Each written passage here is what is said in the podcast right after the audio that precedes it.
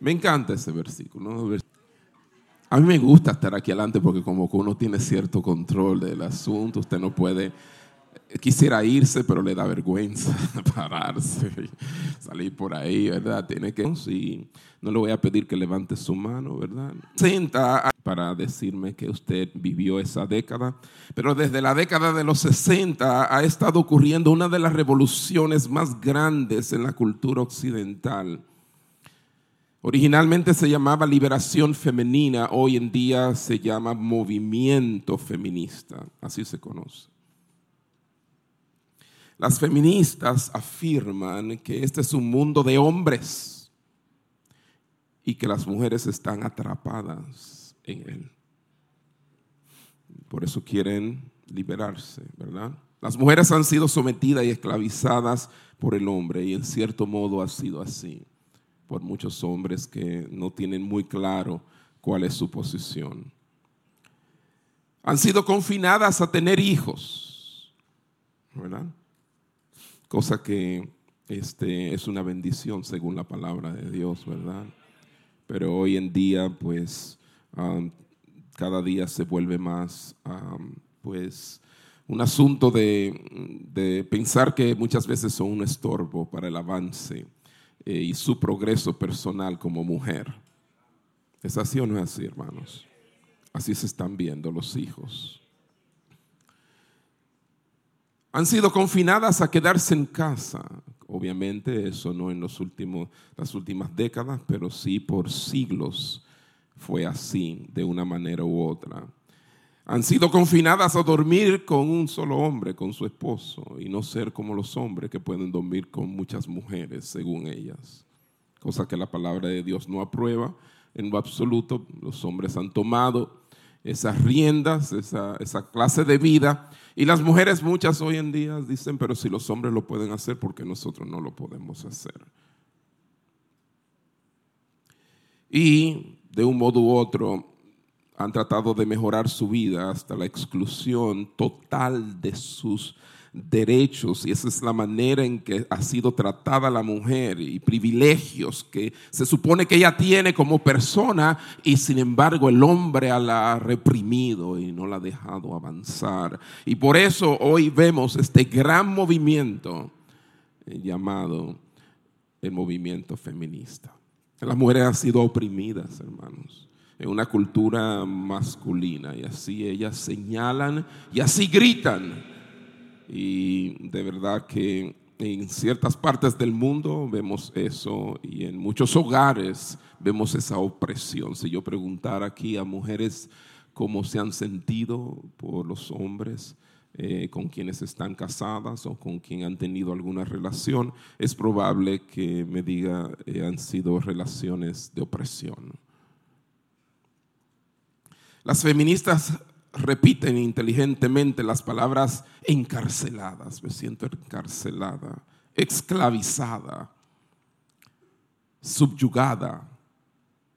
Me siento dominada. No me siento estas palabras para y con todas estas palabras lo que las feministas han ha tratado de hacer es, es mover emocionalmente a las mujeres a una acción. Me están siguiendo, ¿verdad? Esto es muy importante para las jovencitas que van subiendo ahora. El feminismo está cambiando rápidamente nuestra cultura, pero muy rápido. En esos últimos 10, 15, 20 años. Óyame, pero es, es increíble hoy en día la rapidez con que nuestra cultura está cambiando, nuestro gobierno, están cambiando nuestras escuelas, están cambiando nuestros hogares, aún nuestras iglesias y nuestra religión. Es asombroso el cambio repentino que ha producido el feminismo. Y creo que yo nunca había hablado de este tema en la congregación. No suelo tomar temas aquí y allá para hablarlos desde el púlpito, al menos que así el Señor este, me lo indique. Y pues hoy es el día que Él quiso que así fuera debido a que precisamente tocó eh, ese versículo para el día de hoy. Ahora bien, después de años, muchos años de propaganda, como les dije, eh, venimos ya con alrededor de 50 años de propaganda feminista y muchas victorias sociales, porque no podemos negar de que han tenido esas victorias. Las feministas modernas quieren más igualdad, diga conmigo más igualdad, más igualdad o derechos democráticos y claramente han alcanzado bastante bien muchos de esos derechos democráticos. Pero en sí lo que ellas quieren es más poder. Más que todo es más poder. Saben que el poder como que nunca es suficiente, el poder intoxica, el poder uno quiere más y más. ¿Poder para qué? Poder para controlar el gobierno, poder para controlar las escuelas, el lugar de trabajo, poder para controlar el cuerpo humano. Y en cierta medida lo están teniendo. Tanto en el asunto del aborto como en el asunto de la estética. Poder, poder, poder en la, en la sexualidad y en última instancia poder en la religión misma.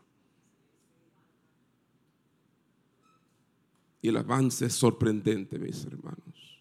Se puede sentir. Según Rebecca Jones, la esposa del profesor de Pack en Westminster West, en California, las feministas quieren seis cosas. Seis cosas.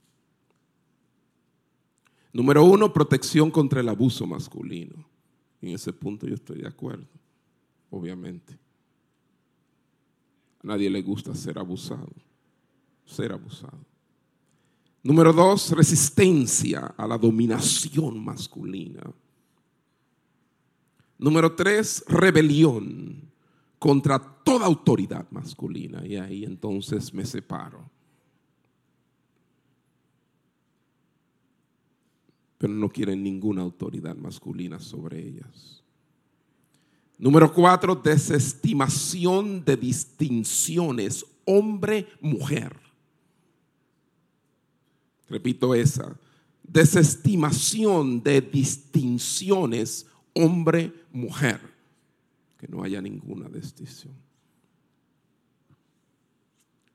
Número cinco, destrucción de todas las estructuras patriarcales.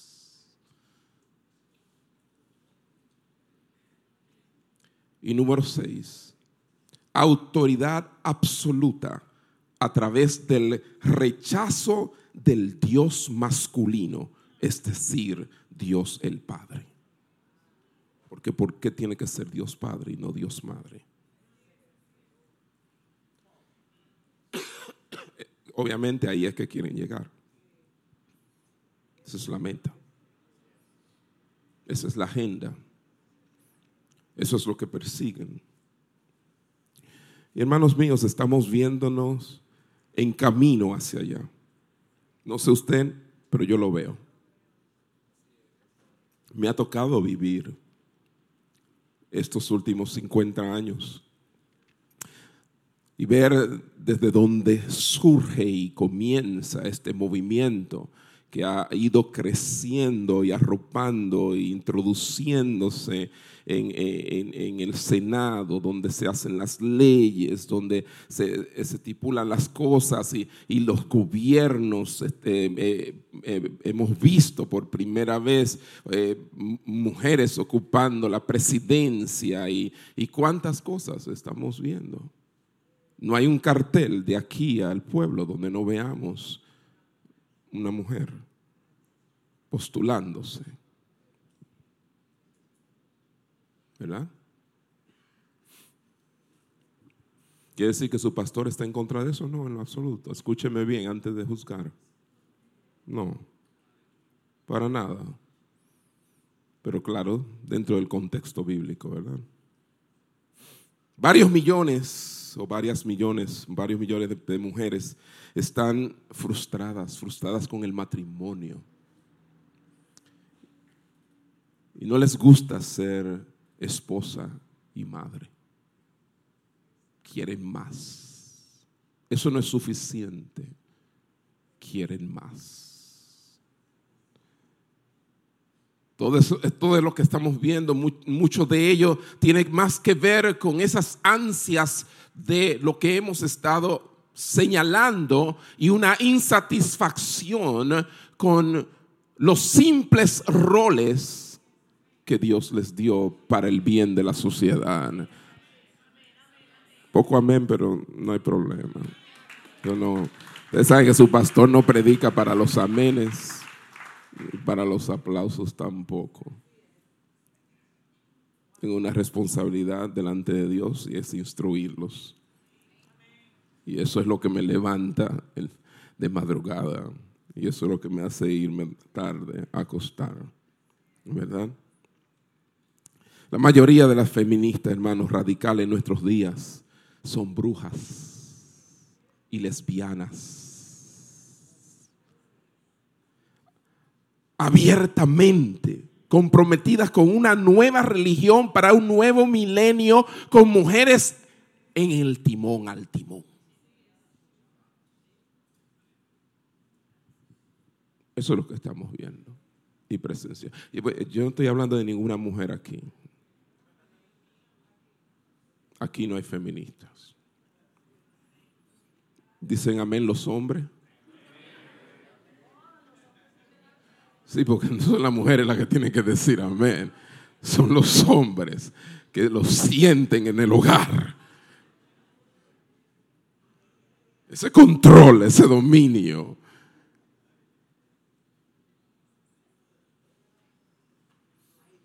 Hermano, nos guste o no, nos guste o no, el feminismo ha afectado profundamente a nuestras iglesias evangélicas. Y aunque no es tan radical, muchas mujeres cristianas se autodenominan feministas cristianas sin darse cuenta de que ellas también son herramientas que el enemigo está utilizando para destruir el cristianismo bíblico.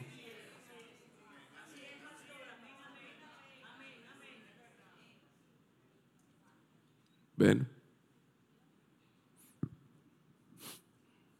La iglesia de Corintio, hermanos, encaraba algo muy similar, una situación similar a la que nosotros estamos enfrentando hoy en día, hoy, siglo XXI.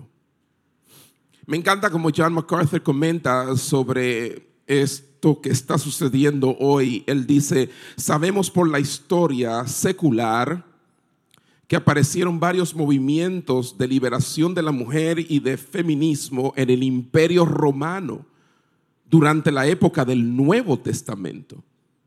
Y él se refiere a ese tiempo de cuando el apóstol Pablo escribe el capítulo 11 de Primera de Corintios. Sigue diciendo, las mujeres a menudo se quitaban el velo u otro tocado de la cabeza o se cortaban el cabello a fin de parecerse a los hombres. Como sucede en la actualidad, algunas mujeres demandaban ser tratadas exactamente como los hombres y atacaban el matrimonio y la crianza de los hijos como restricciones injustas de sus derechos. Porque es que nunca desde Eva hasta ahora la mujer ha estado conforme con su rol.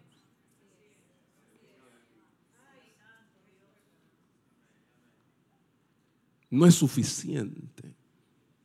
Dios no le ha dado uno de los regalos más bellos que puede tener, que es ser madre y ser esposa. Quieren más.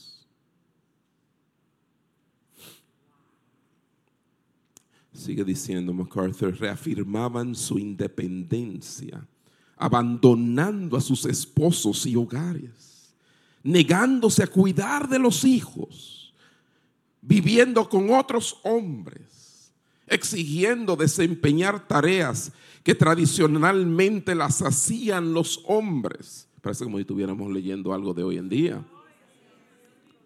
Llevando ropas y peinados para hombres y desechando todas las señales de feminidad.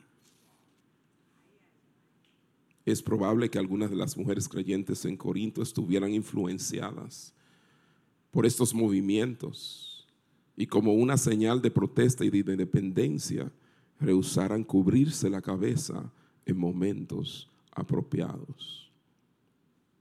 ¿Verdad? Ustedes si leen el capítulo entero se dan cuenta de que el apóstol Pablo eh, está eh, presentando una situación problemática en la iglesia de los Corintios con respecto a una señal de autoridad que reposaba sobre la mujer y sobre el hombre. Y, en su célula se tratarán esas cosas, si no, si no es que se han tratado ya se trataron. Al igual que comer la carne, hermano, que hermanos, este, hermano Tony, pues de una manera muy bella y hermosa nos eh, eh, instruyó al respecto y cómo la carne sacrificada a los ídolos no había nada de malo en ello. Eh, y asimismo en cubrirse o no cubrirse, no hay nada de malo en ello. Lo malo estaba en la rebelión en la actitud, en, la motivación en contra de los roles establecidos por Dios. Porque toda cultura tiene sus, y ha tenido sus distinciones eh, y sionales que eh, dan lugar a esa distinción entre los géneros en cuanto a sus roles. Pablo no establece, hermano, un principio universal del uso de esta señal de, en particular, o sea, el caso del velo. Eh, él no está estableciendo un principio universal, como vemos iglesias que las mujeres usan el velo. No, de ninguna manera. Sino el principio lo que le está estableciendo es el principio de subordinación. Diga conmigo, subordinación y autoridad que domina todo el universo. Porque no es solamente un asunto del hogar, domina todo el universo. Subordinación y autoridad domina todo el universo. Por eso es que vemos en este versículo ese mismo principio. Cristo es la cabeza de cada hombre. El hombre es cabeza de una mujer y Dios es cabeza de Cristo. Hay un orden. Hay un orden de subordinación y autoridad. Ahora primero y antes que nada, ¿qué significa la palabra cabeza? Eso es muy importante. ¿Qué significa la palabra cabeza? Porque vemos ese, esa expresión, esa palabra tres veces en el versículo, ¿cierto? Dice, pero quiero que sepáis que Cristo es la cabeza, kefal, ¿verdad? En griego, kefal de todo varón. Y el varón es la cabeza de la mujer. Y Dios es la cabeza de Cristo. O sea que cuando estamos estudiando un versículo así, lo primero que tenemos que averiguar, ¿y qué es esto de cabeza? Literalmente sabemos que la cabeza es la que gobierna y establece la dirección del cuerpo físico, la que está a cargo, la que dirige, la que gobierna. Eso es lo que hace la cabeza. Aunque hay gente que aparentemente parece que están descabezados y se dejan dirigir del corazón, por el corazón. Ay, lo, es que yo siento, es que yo siento, es que yo siento. ¿Cierto? Pero se supone que no es el corazón lo que te dirige, sino la cabeza. Usa tu cabeza. Que para eso Dios te la puso ahí. Dile al que está a tu lado. Ah, digo, no, no vaya a ofenderse el que está a tu lado. Se vaya a ofender. No le digas nada. Pero no te faltan ganas de decírselo, ¿verdad? Usa tu cabeza.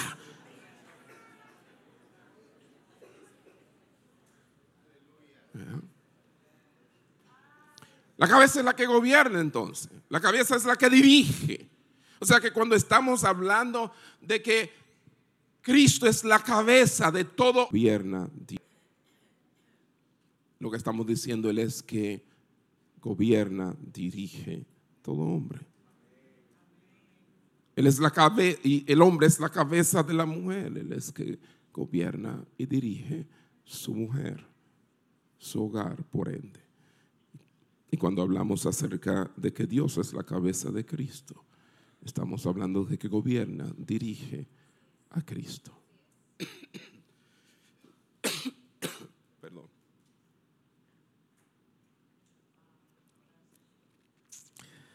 Todavía tengo ese asunto. Iba a venir con una mascarilla, pero dije, la gente se van todos y no me van a escuchar.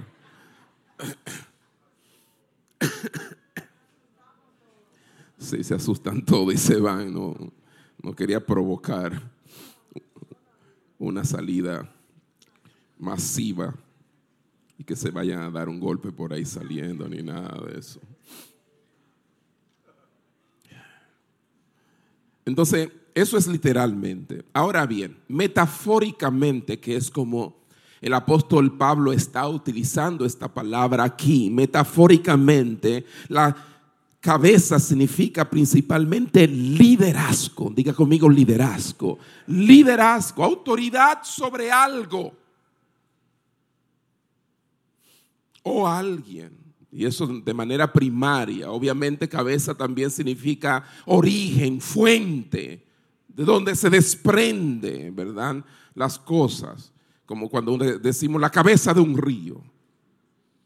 Estamos implicando que el río tenga liderazgo, ni tampoco que dirija nada, sino que desde allí, desde allí se, se comienza todo, es la fuente, el origen. ¿Verdad que sí? Muy bien. Entonces, entendiendo que cabeza aquí entonces quiere decir liderazgo, autoridad sobre algo, entonces podemos decir, Cristo es la cabeza de todo varón. Y esto es sumamente importante, hermanos, a la hora de tratar el feminismo. Y es que entendamos bien cómo Dios ha establecido el orden en la creación, donde vemos este principio universal y donde Él coloca a Cristo como cabeza de todo hombre, de forma única y exclusiva, obviamente Cristo es la cabeza de la iglesia primeramente, como su Señor y como su Salvador. Amén. Si buscan en Efesios capítulo 1, versículo 22 al 23. Efesios capítulo 1, 22 al 23. Hallamos allí, mis hermanos, que Dios sometió todas las cosas, dice, sometió todas las cosas bajo sus pies, hablando de Cristo, ¿verdad? Y lo dio por cabeza, por líder, por aquel que tiene autoridad sobre todas las cosas. Y dice a quién? A la iglesia, la cual es su cuerpo la plenitud de aquel que todo lo llena en todo. Hemos sido dado, nos ha sido dado, perdón, nos ha sido dado Cristo. Diga conmigo, nos ha sido dado Cristo. ¿Y para qué no ha sido dado? Para que sea cabeza nuestra cabeza de este cuerpo que se llama la iglesia, cabeza tuya y mía, quien nos dirija, quien nos gobierne,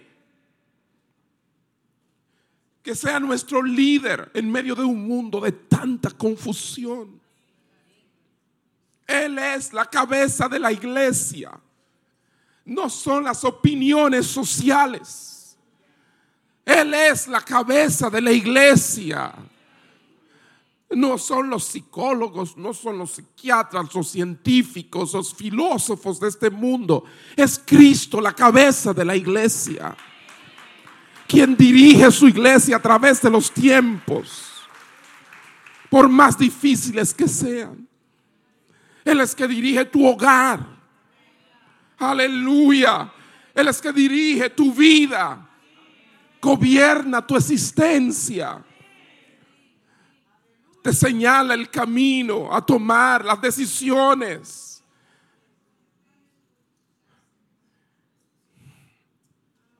Él es la cabeza. Efesios capítulo 4, versículo 15. El apóstol Pablo allí también en el mismo libro de Efesios señala y le habla a la iglesia y le dice, sino que siguiendo la verdad en amor. ¿La verdad en qué? En amor. La verdad en amor. Y al apóstol Pablo le encanta unir la verdad con el amor. Porque la verdad sin el amor es dura. Pero el amor sin la verdad es libertinaje. Es una combinación preciosa. Amor junto con la verdad. La verdad en amor. Crezcamos, crezcamos en todo. Pero crezcamos en todo en aquel que es la cabeza. Y dice, ¿quién es la cabeza? Esto es Cristo. Damos un aplauso a Él entonces. Él es nuestra cabeza, Él es quien nos dirige, Él es quien nos guía.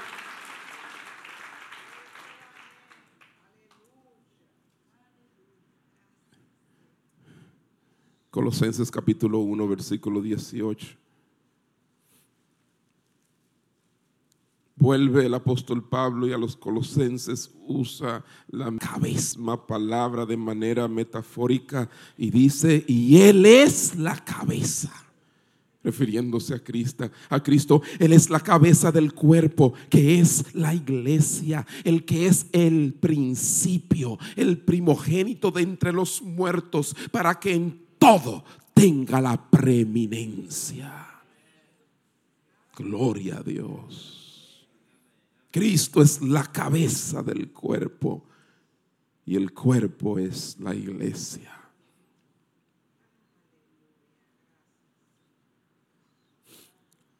Entonces Cristo es la cabeza de todo varón, pero de una manera única y específica es la cabeza de la iglesia como su Señor, como su Salvador. Ahora bien, en otro sentido, y este también tan real como el que acabo de señalar, mis hermanos, en su autoridad divina, Cristo es la cabeza de todo varón, creyente o inconverso. Y esto vuelvo a repetirlo. El texto que acabamos de leer indica que no solamente está hablando acerca de la iglesia, de que Cristo es la cabeza de la iglesia, sino que Cristo es la cabeza de todo varón. Así dice. Y cuando dice de todo varón, quiere decir de todo varón. Wow, qué profundo. No sabía que venía yo con esa hoy. Me salió así solo, de mi propia inspiración. Cristo es la cabeza de todo varón. Si quiere que le explique más luego lo que acabo de decir, pues.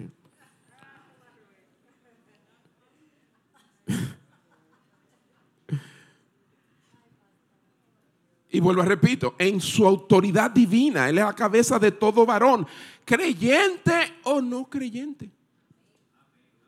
Sí, hermano. Le voy a explicar cómo y por qué. Mateo capítulo 28, versículo 18, antes de ascender a los cielos, Jesús le dijo a sus discípulos algo que nos da ese primer indicio de que es así y que el apóstol Pablo no se está inventando esto. Dice, y Jesús se acercó, se acercó a ellos y les habló diciendo, toda potestad, toda exocia, toda autoridad decía el apóstol Pablo, me es dada en el cielo y en la tierra, decía Jesús a sus discípulos. ¿Verdad? O sea que el apóstol Pablo no está equivocado. Él tiene toda autoridad. Le ha sido conferida, le ha sido dada. Hmm. Su resurrección logra algo. Y es que ahora hay cierta autoridad sobre toda creación. Todo varón incluyendo el texto que estamos hablando hoy, no solamente por creación, porque son criaturas de Él, sino también por lo que Él hizo y logró en la cruz. Colosenses capítulo 2, versículo 9 al 10, el apóstol Pablo confirma esto cuando dice, porque en Él habita corporalmente toda la plenitud de la deidad. Y vosotros estáis completos en Él. En Él que es la cabeza. La cabeza de todo principado y potestad.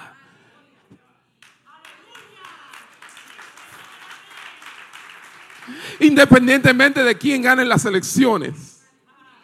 Independientemente de quién esté gobernando el país X donde yo me encuentre. Él es la cabeza de todo principado y potestad. Él está dirigiendo y está en control de todas las cosas. Se requiere fe para eso. Y quizás es algo que necesitas pues has perdido la fe en los hombres. Te entiendo. Es muy fácil perder la fe en los hombres.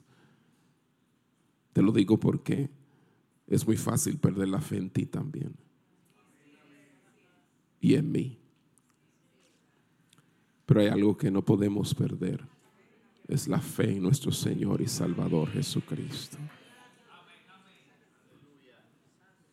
Filipenses capítulo 2, versículo 11.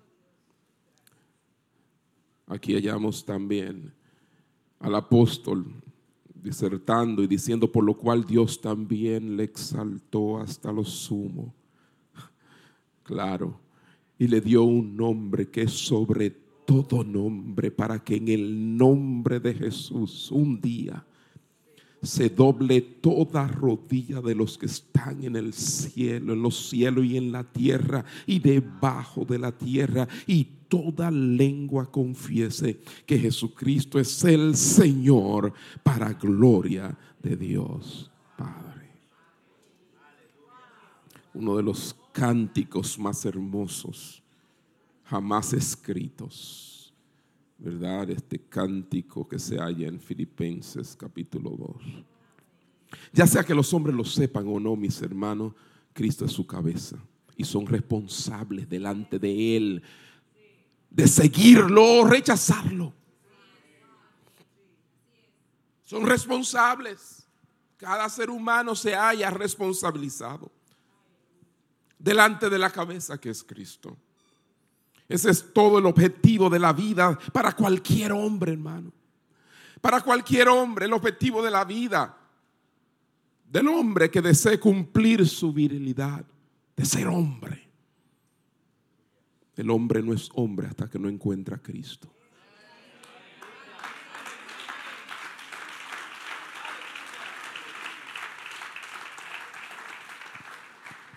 ¿Cómo va a ser? Sí. ¿Cómo va siete?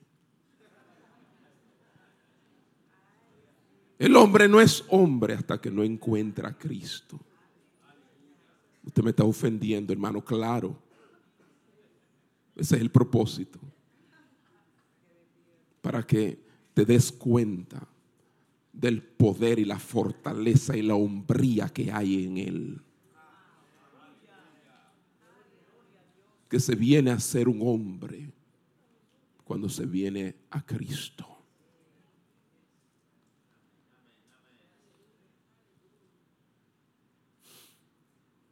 Hermanos míos, por supuesto esto solo se ve esto de que Él es el Señor y cabeza de todo hombre y todo varón en, el creyente, en la práctica, obviamente, y, claro, en un grado limitado, porque eh, nosotros a la medida que nos rendimos a Él, es que entonces la gente puede ver ese señorío y esa dirección de, Cristo como cabeza sobre nuestras vidas, aquellos que somos creyentes y le hemos rendido nuestras vidas a Él.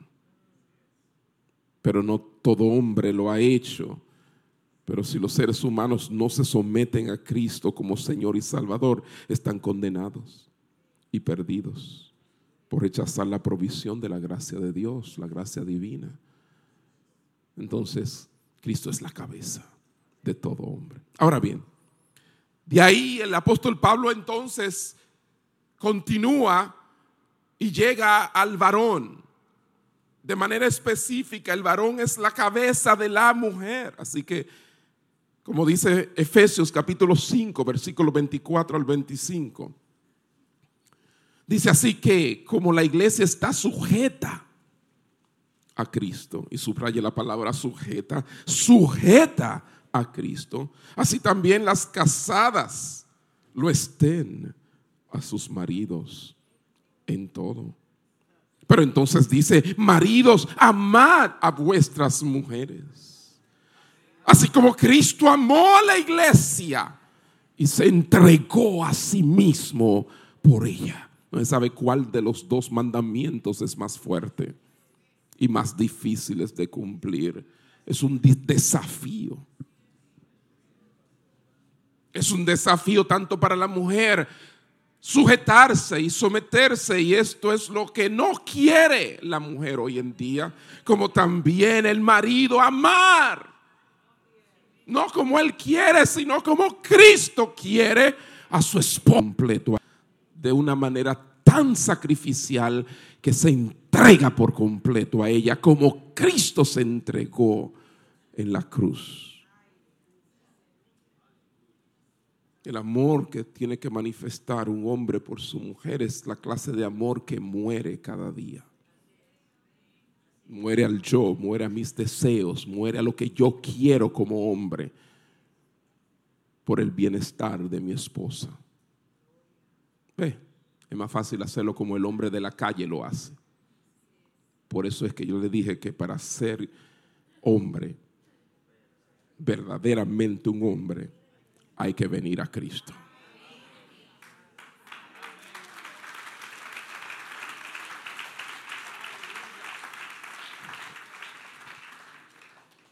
Entonces tenemos dos cosas. Por un lado, la mujer lo que me está indicando este versículo cuando dice el varón es la cabeza de la mujer, me está hablando de sujeción, sometimiento, pero también me está hablando de una autoridad, el hombre, el varón sobre ella. Y esas dos cosas hay que tenerlas claras antes que cualquier cosa. Ninguna mujer debería considerar el matrimonio, oiga bien, a menos que esté dispuesta a someterse a su marido. Piénselo bien. Está pensando en matrimonio, piensa en su sometimiento, sujeción. Y de una vez como que...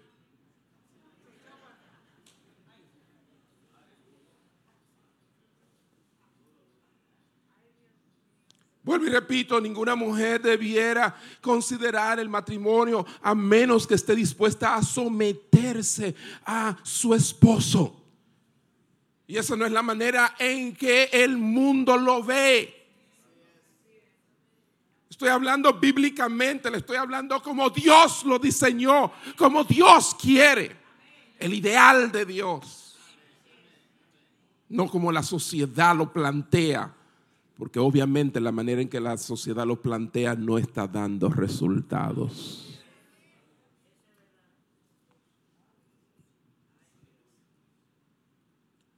Pero también asimismo como ninguna mujer debiera considerar el matrimonio a menos que esté dispuesta a someterse a su esposo, así también ningún hombre debiera considerar el matrimonio a menos que esté dispuesto a amar a su esposa como Cristo amó a la iglesia. Déjese de estar pensando casarte con esa muchacha si tú no estás dispuesto a amarla como Cristo ama a la iglesia. Porque eso es lo que Dios quiere ni más ni menos. Él no te dice ámala como tú puedas o lo más que tú puedas. No, ámala como Cristo amó a la iglesia. Y no menos de ahí.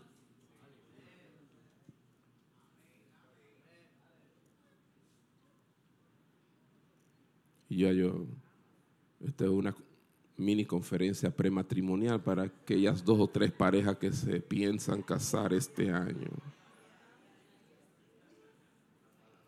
Y para aquellos que no entendían bien muy bien esto y estaban contemplando el asunto, desistir ahora ya y dejar ese asunto. Porque usted no da para eso todavía. Esto es muy serio. Si se ve a la luz del Evangelio y la palabra, eh, si tiene esta cosmovisión de lo que es el matrimonio.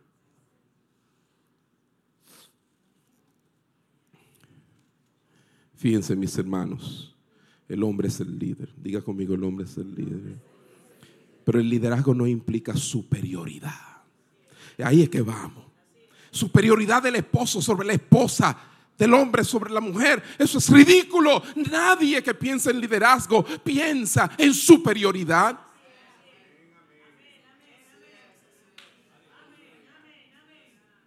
¿Acaso Danilo Medina es superior a mí? Porque ocupe esa posición. Eso es una posición de gran responsabilidad.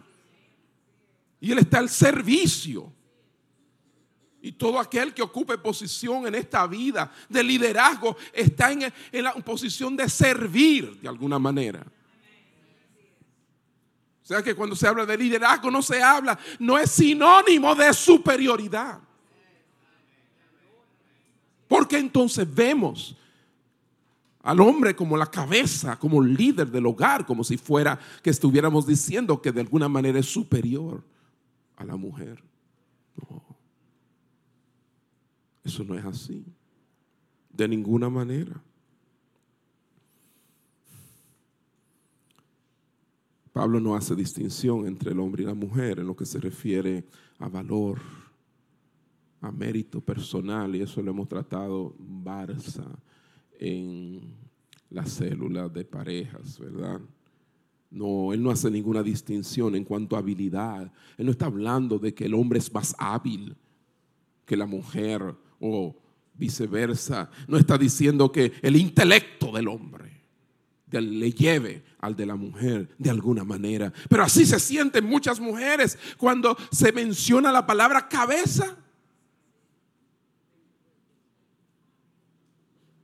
Pero no, ni tampoco aún que la mujer sea más espiritual o el hombre más espiritual. Ambos son iguales. La misma dignidad y valor tienen. Amén, hermanos. Delante de Dios.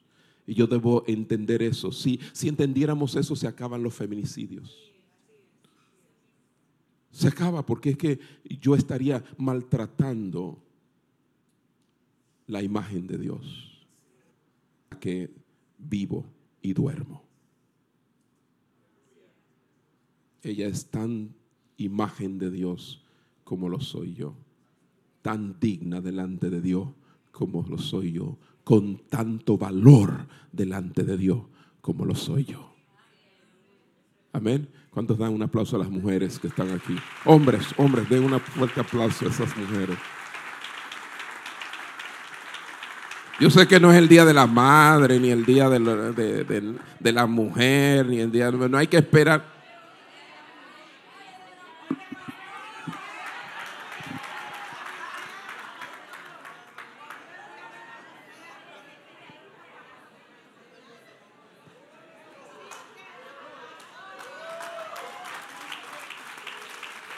Dios sabe hacer su cosa entonces. Créame que no, no diseñé este mensaje eh, eh, eh, porque no tuve ninguna intención al, al, tratarlo, ¿verdad? Pero es el orden de Dios. Eso es lo que Dios quería. Déjeme avanzar. Entonces algunas mujeres son incluso, hermano, obviamente superiores a muchos hombres. Si vamos a hablar francamente superiores en habilidades, intelecto, madurez y espiritualidad. Sí, se da y viene el caso que son así, muchas mujeres.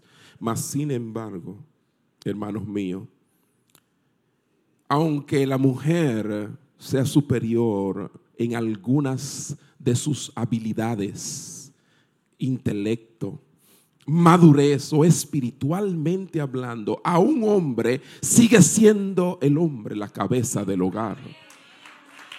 ¿Ustedes me siguen? ¿Y por qué? Porque Dios así lo ha designado. Así Dios lo ha querido. Así Dios lo diseñó. Pero debe, vuelvo y, y repito, debe recordarse que el ser cabeza nunca significa dominación. El que Dios te coloque en una posición de liderazgo, cualquiera que sea, y en este caso estamos hablando del hombre en el hogar, pero pudiera ser cualquier otra posición, cualquier otro estrato social en el cual te encuentres como cabeza, como líder. Eso no implica dominación así como tampoco superioridad sobre nadie, sino servicio, entrega. Es un compromiso voluntario llevado a cabo en la práctica, con la convicción de que la voluntad de Dios se logra mejor por este medio. Porque Dios lo diseñó así, sujeción y autoridad, porque Él entiende que así es que funciona. explíqueme usted, ¿funciona de la manera en que ¿Lo hemos visto suceder? No. Ha sido un fracaso. Estamos viendo un colapso en la familia, estamos viendo un colapso en la sociedad. Mucha gente progresando, sí, en muchas cosas, pero hábleme de los hogares. Hábleme de los hijos. Hábleme de los matrimonios. Veamos en, en esas casas donde se ve todo tan bonito por fuera y entremos. A ver cómo ha sido. Si se sinceran y dicen realmente lo que anhela su alma, no lo que poseen, porque cualquiera posee cosas. Pero hay cosas que tú no puedes poseer, son cosas que se te dan, voluntariamente se te entregan. Y esas son de las que carecemos. Esa paz, ese amor, esa, e, e, esa unidad que debe existir. ¿Me están siguiendo, hermanos? Entonces, debemos estar claro en eso. Claro en eso, hermanos. Que ese es el medio por el cual Dios quiere llevar a cabo su voluntad y Él entiende que es la mejor manera, la manera de la sujeción y la autoridad aunque nos hallemos frente, como hemos dicho, a un movimiento que quiere de alguna manera u otra disolver lo que Dios ha establecido, que es este movimiento feminista. Si la mujer no se somete al hombre, entonces la familia y la sociedad como un todo queda trastornada y destruida. Y estamos viendo eso. Y mientras para nada es pecado y para nada es malo que la mujer escale y llegue a niveles eh, en su carrera y profesión eh, y donde logre cosas. Y ha habido mujeres que han hecho y seguirán haciendo y qué bueno que Dios ah, levanta esa clase de mujeres. Pero todos los días nos encontramos viendo a la mujer que se le hace más difícil dirigir y ejercer autoridad fuera de la casa y entonces ir a su casa y someterse a la dirección de su marido. Mujeres que manejan compañías de cientos de empleados, entre ellos muchos hombres. Y entonces abren la puerta de su casa y usted cree que ese ratoncito va a mí a jefiarme y a decirme esto, lo otro, no.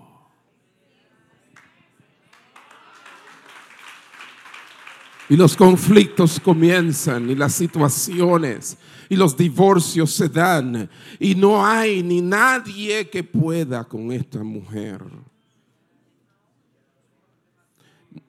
Muchas de esas mujeres terminan sola, con muchos logros y muchos éxitos en la vida, pero sin ningún compañero al final que haya podido soportar su avance, su independencia.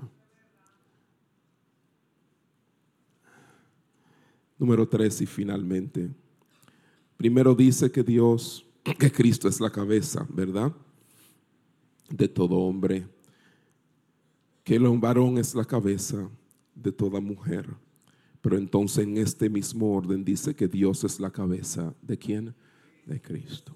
Sí, la palabra cabeza. Y si la palabra cabeza significa autoridad, entonces, ¿cómo debemos entender esta última? Porque está como media complicadita. Que Dios es la cabeza de Cristo. ¿Cómo es eso? ¿Cómo es eso? Cuando Pablo quiere referirse a Dios, el Padre, generalmente utiliza la palabra teos que simplemente es la palabra Dios. Teos, de ahí viene teología y otras palabras. Como Pablo se refiere a Dios el Padre, eso significa que está, esto que estamos leyendo ahora es una declaración trinitaria. Está hablando acerca de la Trinidad. Pablo dice que Dios el Padre es la autoridad sobre Cristo, el Hijo de Dios. Eso significa que Cristo es de alguna manera menos que Dios porque el Padre tiene autoridad sobre él. Porque entonces pensamos que si el hombre tiene cierta autoridad sobre la mujer, su mujer, entonces quiere decir que la mujer es menos que ese hombre. No. Pero de alguna manera, así vemos este asunto en el hogar. Pero cuando nos referimos a Dios Padre y Cristo, no. Hmm, interesante. Tiene lógica el apóstol. ¿Por qué lo vemos así? Claramente no, no lo hace, no es así. Este es el porqué. Es que dentro de la vida trina de Dios hay una absoluta igualdad de deidad. Obviamente, Padre, Hijo y Espíritu Santo, no hay uno más grande que otro. Hay una igualdad entre el Padre y el Hijo. Y existe una relación de origen eterna entre ellos, absoluta, donde no hay esa diferencia, pero comparten por igual todos los atributos de la deidad, incluida la autoridad y el poder, los tres, las tres personas en uno. Sin embargo, cuando Cristo asume la humanidad, cuando Cristo asume la humanidad, se encarna, que le llaman en teología la kenosis, se encarna, se hace hombre uno con nosotros. Cuando Cristo hace eso, mis hermanos, ahí es que cambia todo. ¿Qué hace Él? Se somete al Padre como hombre. Y a donde quiera que Jesús iba, decía, siempre hago las cosas que agradan a mi Padre. Y en una ocasión dijo, mi alimento es hacer la voluntad de mi Padre. Y es el que me envió. O sea que como hombre él se somete. En Filipenses capítulo 2, 6 al 8 dice, el cual siendo en forma de Dios no estimó el ser igual a Dios como cosa a que aferrarse, sino que se despojó a sí mismo, tomando forma de siervo, hecho semejante a los hombres y estando en condición de hombre, ¿qué hizo? Se humilló haciéndose qué? Obediente hasta la muerte y muerte de cruz. Haciéndose obediente Cristo. Ese es uno de los pensamientos más fascinantes que hay. Se hizo obediente. El libro de los Hebreos dice, aprendió la, obediencia. Porque él nunca había obedecido. ¿A quién tenía que obedecer? Si era, era Dios. Pero como hombre, en ese misterio de lo que se llama el misterio de la piedad, dice la palabra de Dios que obedeció hasta la muerte. Entonces, en ese sentido, Cristo se somete al Padre, quien es la cabeza, la autoridad. Ahora bien, hermano, yo le digo una cosa, si Cristo no se hubiera sometido a la voluntad de Dios, la redención de la humanidad no habría sido posible. Y nosotros estaríamos condenados y perdidos para siempre. Porque es que cuando no hay un sometimiento a la autoridad, las cosas no marchan como Dios quiere. Ni en el hogar, ni en ningún lado.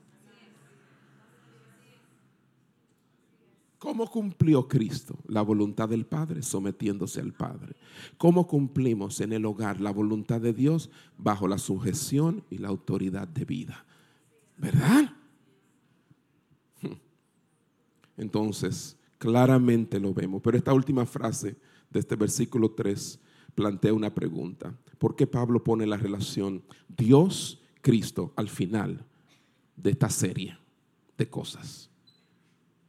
Primero habló de Cristo, cabeza de todo varón. El varón, cabeza de la mujer. Y después entonces de último deja Dios, cabeza de Cristo. ¿No debió haber estado Dios, cabeza de Cristo arriba? Primero, antes que nada. Si Pablo realmente estuvo en lo de indicar algún tipo de jerarquía, parece que habría comenzado con Dios en la cima y Cristo allá. Entonces, ¿por qué lo pone al final? Y yo creo personalmente, hermano, que Pablo lo puso justo después de la relación hombre y esposa para presionar la, la analogía de cabeza. Para que finalmente cayéramos en cuenta que las cosas funcionan como Dios quiere y no como yo quiero. Que si Él estableció esa subordinación y esa autoridad en el hogar, entonces, y eso mismo sucede en la vida misma de Dios, Padre e Hijo, entonces claramente es la única manera en que las cosas funcionan. Él está diciendo que el liderazgo de un hombre sobre su esposa es en cierto sentido como el liderazgo de Dios con Cristo aunque Cristo se somete a Dios el Padre, esta sumisión, hermano, en ningún momento indica que Él es inferior al Padre en términos de deidad. Está claro. Del mismo manera, el esposo y la esposa son igualmente creados a la imagen de Dios y tienen el mismo valor y dignidad ante Dios como persona. Y esa igualdad, porque lo que se está peleando hoy es por igualdad ese igualitarismo que hay. Pero esa igualdad no se ve disminuida en absoluto por el hecho de que el hombre sea la cabeza de su esposa. La diferencia no significa desigualdad. Eso sí tuvo profundo. La diferencia no significa desigualdad. Porque lo que hay es una diferencia en roles, no dignidad y valor. No peleemos. Tenemos la misma dignidad y valor. Y si eso se capta, hermano, vuelvo y repito, se acaban los feminicidios. Se acaba todo eso porque yo consideraré mi mujer la persona que me dio mis hijos, con la que yo duermo, como la persona que tiene la misma imagen que yo tengo, la imagen de Dios. Amén. Mas, sin embargo, sabré diferenciar entre los roles que ambos tenemos, los diferentes roles para hombres y mujeres dentro del convenio del matrimonio, mis hermanos, no implican desigualdad entre hombres y mujeres como personas. Y la deidad de Cristo no se ve disminuida por su sumisión mediadora delante del Padre. En ningún modo, en valor ni dignidad, tampoco una mujer no se ve disminuida por su sumisión a su marido. Amén. Concluyo con esta cita del pastor John MacArthur de nuevo, tan preciosa. Él dice, ya, oiga bien, ya sea en una escala divina o humana, la subordinación y la autoridad son elementos indispensables en el orden y en el plan de Dios. Llámese la escala divina o la humana. La subordinación y la autoridad son elementos indispensables en el orden y en el plan de Dios. Así que pidámosle al Señor que nos ayude. Si mi posición es de subordinación, a estar sujeto. Y si es de autoridad, a ejercerla como Dios manda, no abusando de la autoridad, sino sabiendo que un día tendré que rendir cuentas a Dios por la posición de liderazgo en la cual me ha colocado. Dios le bendiga.